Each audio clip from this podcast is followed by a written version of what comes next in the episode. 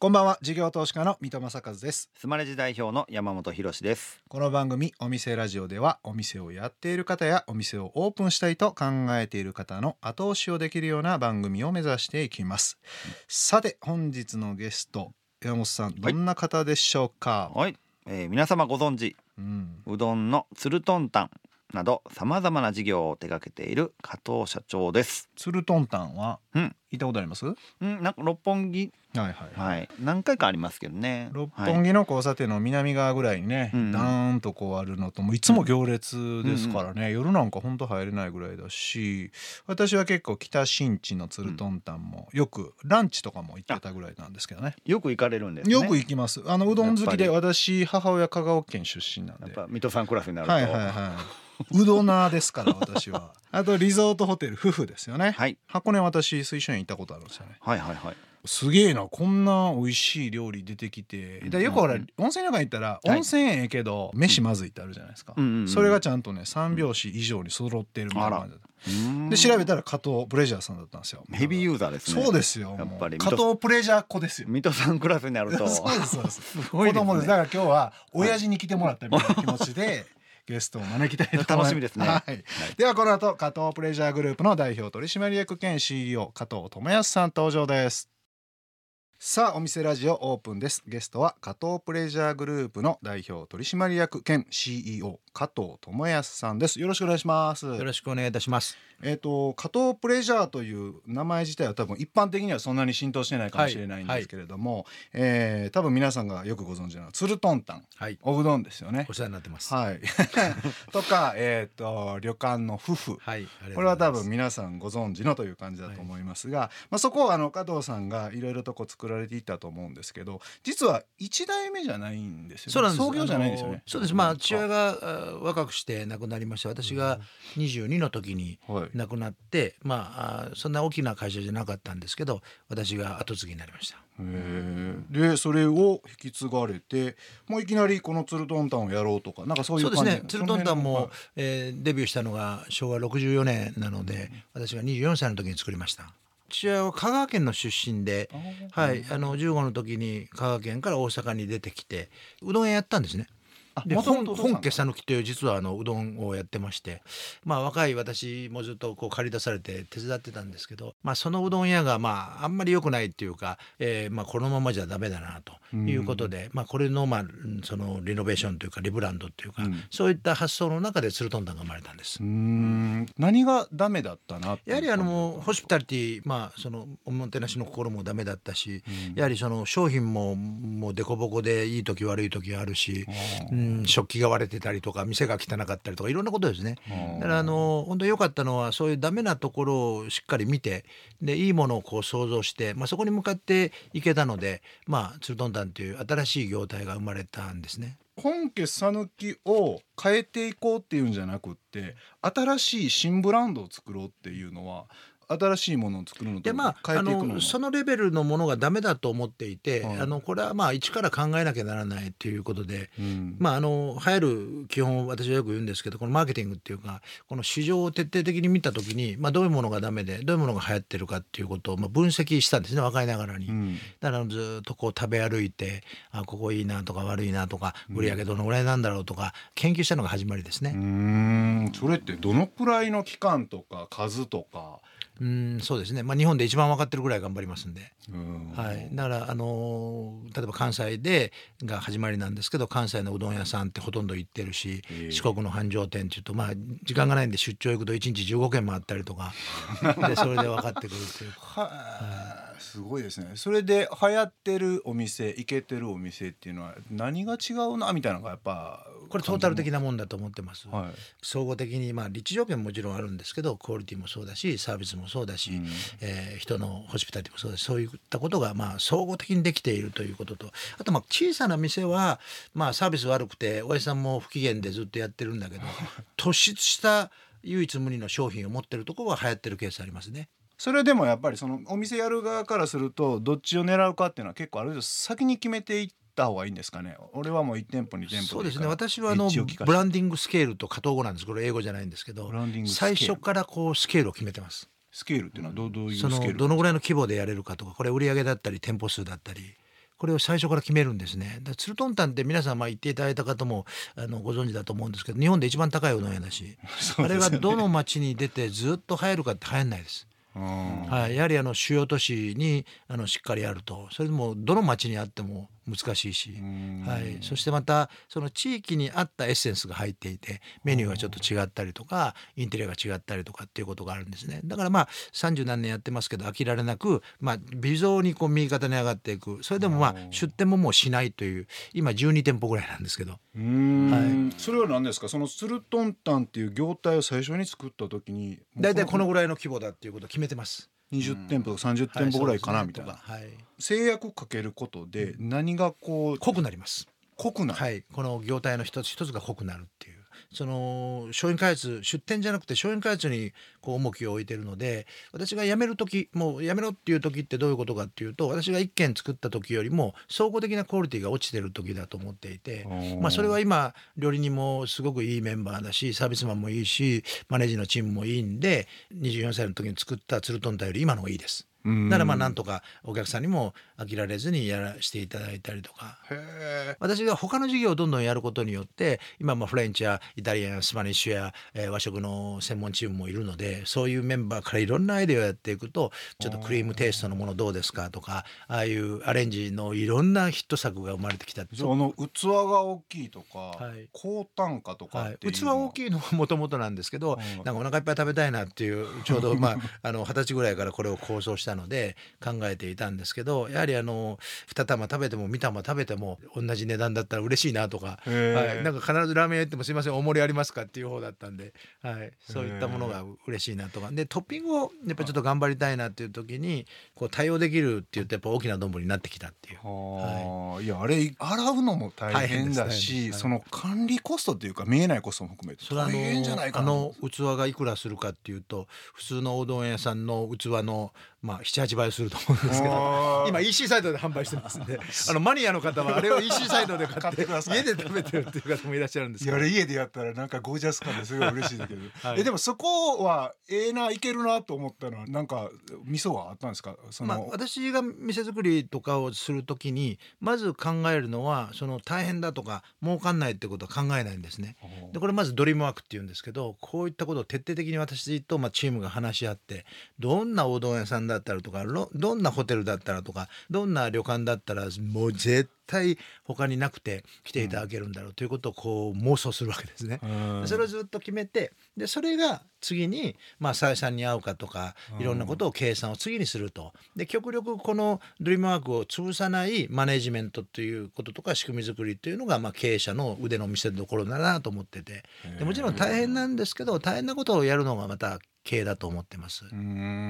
まず最初にその高単価でも勝負したれって思った考え方思いっていうのはどういったところだったんですか、まあ、価値の見出す方法だと思っていてうどん屋さんの中では高いんですけど例えば北新地、うん。アフターとかねみんな飲みに行ってちょっと最後に、えーお酒飲んでから食べようかっていう時の業態でいうと焼肉屋さんがあったりお寿司屋さんがあったりこんな時だったら納得していただ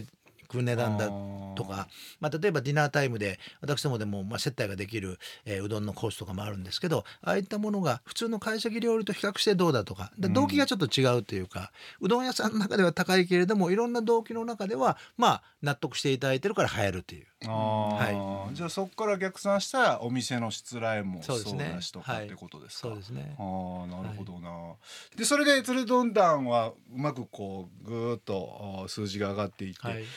おっしゃられた通りそのスケールをもう決めちゃってるってことは、はい。次々に業態をこう作っていかないと会社としてはこう大きくなっていかないでしょうですか、まああのあんまり加藤ブレジャーグループって大きくやろうと思ってないんですね。今私は本当に夢の中にいるってよく言っててこんないろんなご縁があってこんな素晴らしい経営ができると思わなかったのでもう今で十分なんですね。うん。あんまりこう売上至上主義でどんどん売りあの店出していくっていうことの発想はない。だからまあ上場もしないってことなんですけど、あはいあなるほどな、そっちの方がエッジも効いたはい。商品提供もできるしみたい。な、お送りしているのは加藤さんセレクトの一曲、えー、なんでこの曲を選ばれたんでしょうか？はい、あのドリームズカムトゥルーさんもちろんアーティストとして大好きなんですがもともとあの中之島ラブセントラルっていうウォーターフロントの我々開発を大阪府のご用命でやらせていただいた時にサポートしていただきました。はい、これは吉田美和さんと中村雅人さんに全部ネーミングを作っていただいて今も、えーミュージックメニューっていうフードメニュードリンクメニューってあるんですけどあそこはミュージックメニューっていう毎月セレクトを変えてやらせていただいたり今あの中村さんのお家を、えー沖縄にあるんですけども中村邸というあのこれをリゾートをお預かりをして今発表させていただいている、まあ、そういうご縁の中で、まあ、素晴らしい曲だなと思ってます。お仕事とかじゃあ個人的なお付き合いもあって中で、はい。この曲を選ばれたということで、はい、えーお送りしたのは「ドリームズカムトゥルーさあ鐘を鳴らせ」でした。まあそのお店しようっていう方が、まあ、いろんな地域でいろんな店舗を作っていくときにまずどういうところから始まっていくのかまなと、ずお店を始めたいっていう方の一番のミスはやっぱり真似っこで終わっちゃうことですよね。あってるで。私も真似するんです、えーマーケティングっていう言葉は真似なんですけどずっと見ていくと。でこれを自分のものにしなければならないと、一番ダメなのは今じゃあつけ麺流行ってるよじゃあつけ麺屋やりましょうとありかますね。うん熟成肉やりましょう熟成肉だってやるんだけど必ずこれは飽きられるわけですよ。けどその中で残るものもあるしそしてまた業態として流行ってなくてもその業態はこの唯一無二のところで流行ってる店もあるとやっぱり自分のオリジナルの商品をちゃんと持っているかどうかと。それがまあお客様に喜んでいただける商品であるかどうかっていうのがすごく大切なところですね。うん。はい、真似で終わっちゃうケースがすごく多いですね。ちなみにツルトンタンが1店舗目東京に来た時って六本木ですす。はい。みんな友達はあそこダメだよと。これ間はカフェで潰れたし 2年前にはイタリアンがダメになってとかどんどん言われて あそういう場所かと。へえ、で結構あんだけの大箱のやつを東京で一発目でしかも店舗って最初の出店が結構費用がかかっちゃうからね。はい。最後の意思決定大きいじゃないですか。ね。よしここでいけるってこう確信した瞬間ってどこなんいですか？やあのいけるとは思ってないんですけどやるからには私はこうマーケットの違うものを作っていくという。だからまあちょっと経営的なことを言いますとツルトンタンみたいなことができる人が日本にいないんですね。200坪といううどん屋をやる発想の人は日本にいませんよね。いないですまあ数億円かかるわけですけどそれをまあ行こういけるっていうのは私だけなので私のオリジナルが確立できると、まあこれはエイヤのとこありますよねはっきり言うと。はい。まあ、腹くくってやんないとダメだっていう。分からないことをいろんなまあデザインこうあるべきとか商品はこうあるべきとかそういうことをいろいろ研究していく中でその成功率とか自分の、えーまあ、妄想が確信に変わる時はありますよね。ううん。んだからそこまでやらなきゃならないと思ってて経営者としての覚悟がやっぱりプラスを引き寄せる要因なのかなとも思ってるんですね。やっぱり中途半端にやってるとダメだし。でまさにでも今回のそのコロナでまあ六本木でも北新地でもやっぱり夜の結構イメージじゃないですか、全部私たちの事業は大変です。どうでしたというかどんな状況でどうされていっているのかを、まずは私が多額の役員報酬持ってますんでこれは一切いらないと。まあ、本当は半年ぐらいで終わると思ってたんです。け どまだ2年取ってないという、まあ、役員報酬いらないと。でまああの幹部は辛い目になるかも分かんないと、まあ、高級取りはですねちょっと我慢することがあるだろうと。で社内は絶対潰さないんで心配するなと。であと、まあ、パートナーの方々えー新規事業を持っている方パートナー結構いらっしゃるんで、まあ、そういう方々にお尋ねをしたとこれが本当にありがたかったことでやはりまあそこで僕は潰れない確信を得たわけですけど、まあ、金融機関で取引のあるところは、えー、戸取や理事長さんパッと電話かけてきて加藤さん絶対支えるからと、何でも言ってくれと。まあ、これ言っていただいたらありがたいですよね。まあ向こうも潰れない会社だと分かってるから言ってくれたこともあるかも分かりませんけど、えーこの2年間相当の新規プロジェクト持っておりましたけども全てオンタイムで止めずにやれたと。これはなぜだっていうともうパートナーや、えースタッフのおかげです。はい、すごいですね。じゃあやっぱりでも既存店は相当影響そうですがあって。もうあんまりお金のことを言っていいんでしょうかね。ああもちろん。やはり逆に聞きたいそうですね150億円ぐらいぶっ飛んでると思いますけど。うわーすご。けどこうやって笑えるっていうのは本当にまあありがたいことにまあ支えるって言ってくれたたくさんの方がいらっしゃるからなんですけどまあ三十何年やってる中で店開業するなとか営業するななんて言われたことはないのでそうですよね。あと一つお伺いしたいのがツルドンタンさんは海外にも出て行かれてるじゃないですか。あのやっぱり日本のこの美味しい食べ物を海外に出したいっていう経営者の方々も結構おられると思うんですけど、どういった形、まあきっかけも含めてなんですけど、海外展開を考えられて全実際に然考えてなくて、まあ、海外について私は海外の私の時代ではあんまり出ようと思ってなかったんですね。でいろんなラブラブコールあったんですけれれどもやはりあの海外の失敗っていうのはどうだっていうとカントリーリスクだと思ってます。うんまあもちろん為替のリスクもあるし、まあ例えばまあ常識も違うし、うん。法律も違うし。でこういうことを分かんないままに、えー出て失敗するケースが非常に多いですよね。まあ、人に騙されたとか、うん。特にあの小型店の場合は本当に騙されるケースが多いんで皆さんぜひ気をつけていただきたいんですけど、うん。向こうのパートナーや、まあ、いけるいけるって言ってた役人さんが嘘だったり賄賂を要求されたりいろんなことを聞くんですけど、まああのブランドをどう立ち上げていくかっていう時にニューヨークとかパリが最初だろうと、まあ、これは日本のブランドの維持も含めて、でそのクオリティコントロールは結構やっぱ海外行かれて美味しい味がそのまま出てない店舗私もたくさん見てるんでけどね、はい、私はあの必ずローカリゼーション大事だと思ってます。はい、はい、あの向こうのものをそのまま持ってきて入るわけないと。うん。やっぱり味覚の感じ方っていうのも相当違うし、うん。食材の仕入れのやり方も違うのでやっぱりそれをちゃんとやるということが大切なんだろうと。うん。でニューヨークはニューヨークでもちろん日本食とかうどんはありますけど、まあ、そういったところの気球もちょっと違うので、うん。あのどういうテイストのものがいいかってこれはオリジナルで我々も指導しながら一緒に共同開発をして新しい、まあ、ニューヨークの味覚をやってると、まあ、これはあえてそうやってます。はいでツルトンタンでもあのうどんの味違うんですね。ツルトンタンのこのコンセプトとスケールの意味というのはやはりあの手打ちうどんをちゃんと作りたいっていうことが元なんでこれコンセプトなんですね。これは変えないと。これを変えるぐらいだったらやめろと僕はよく言ってて。だから全部手作りなんです、うん。ニューヨークも自分たちでうどんを打ってますんで。ええ。これはもうあの彼らも効率経営よく分かってるんで加藤さんなぜそうしなきゃならないかってこれは心なんだっていう。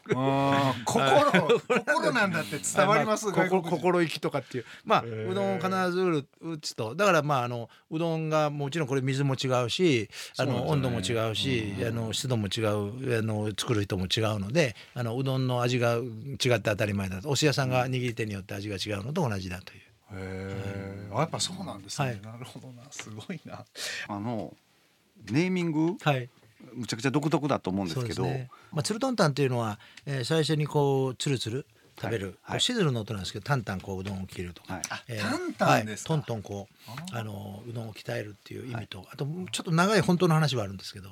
これあのつるとんたんを、えー漢字で書くと鶴亀の鶴はい。あのうんとんのとん。あで剣丹の丹なんですね。これどういう意味かっていうとまあ、えー、もともとこの讃岐平野という時にできたのは弘法大師が中国でうんとんという食べ物の製法を持ってきたと言われています。えー弘法大師出身なので。でそこで、えー貧しい小作えーの人たちが小麦を作ったっていうことの始まりの中でうんとんというものを自分たちで手作りをしていったっていうのがうどんの始まりだというのがこのルーツなんですね。でその、えー私たちの家でもそうなんですけど、えー貧しい家の結婚式する時に結婚式場行かないわけですね自分たちの、えーお家ですると。まあ、そういった時にやはりこう心を込めてうどんを打つ。へでーそれがあの結婚式なんかでも食べるという風習がもう大昔ですけどあったわけです。そういうまあ鶴亀っていうのは非常にこう歴史のあるおめでたい食べ物であると。でずトンっていうのはうんとんのトン非常に古い歴史のある食べ物をまあ健坦に食べていただくっていう。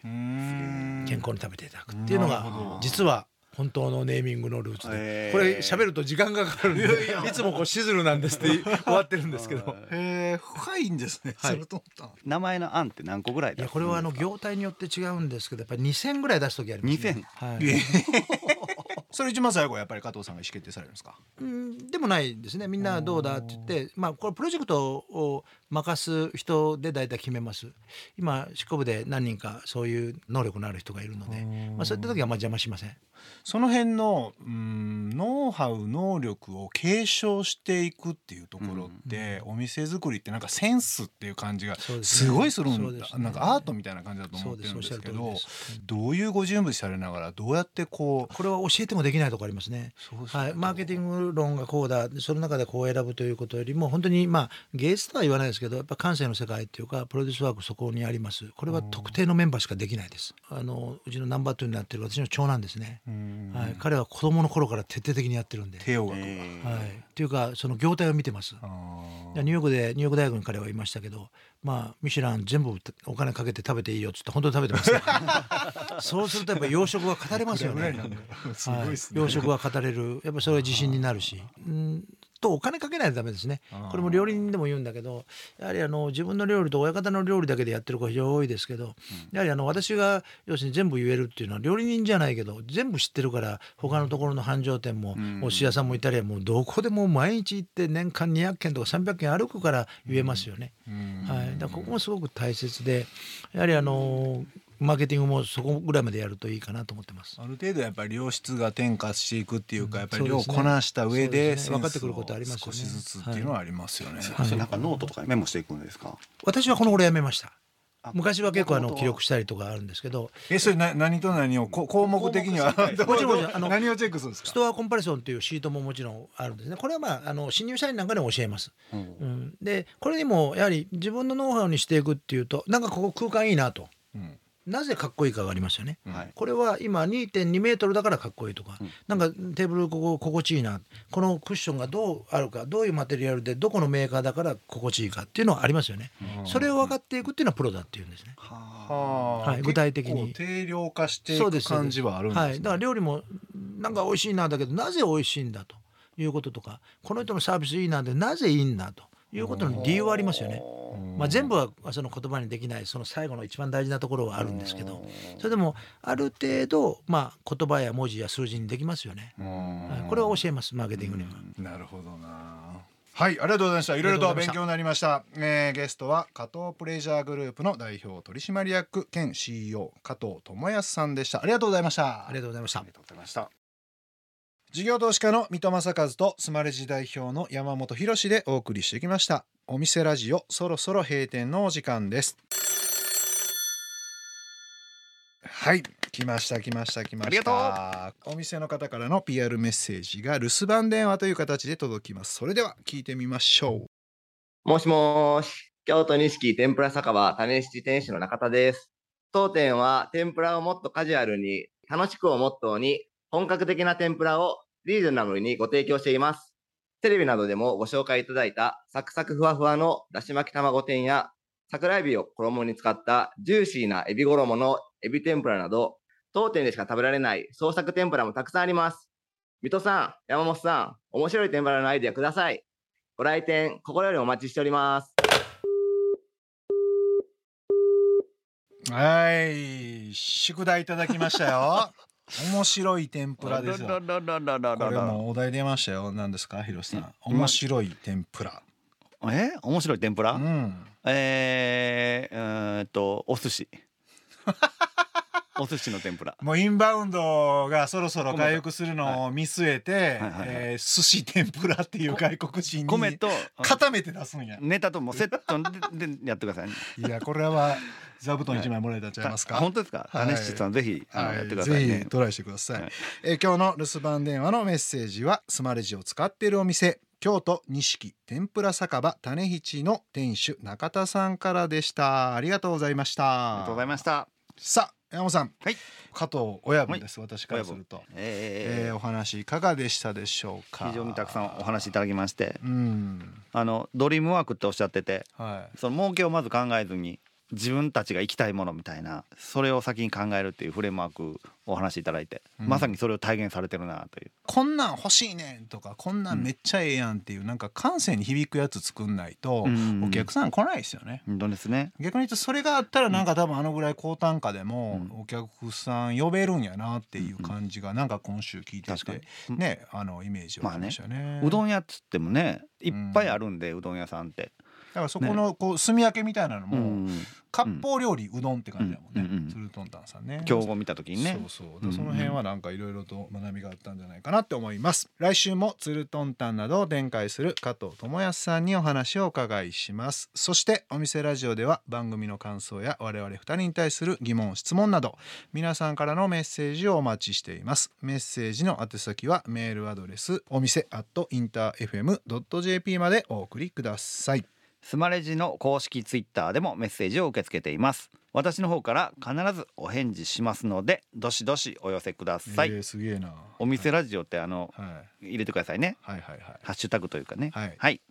えまた放送から1週間はラジコのタイムフリーで聞けることはもちろん OD や YouTube でも配信中です。詳しくは放送後期をご覧ください。え他にも音声メディアボイシーでは放送で紹介しきれなかった未公開部分などを配信していますのでそちらもぜひ聞いてください。はい。それではお店じまいにしましょうここまでのお相手は三戸政和と山本博士でした。お店ラジオまた来週ご来店をお待ちしています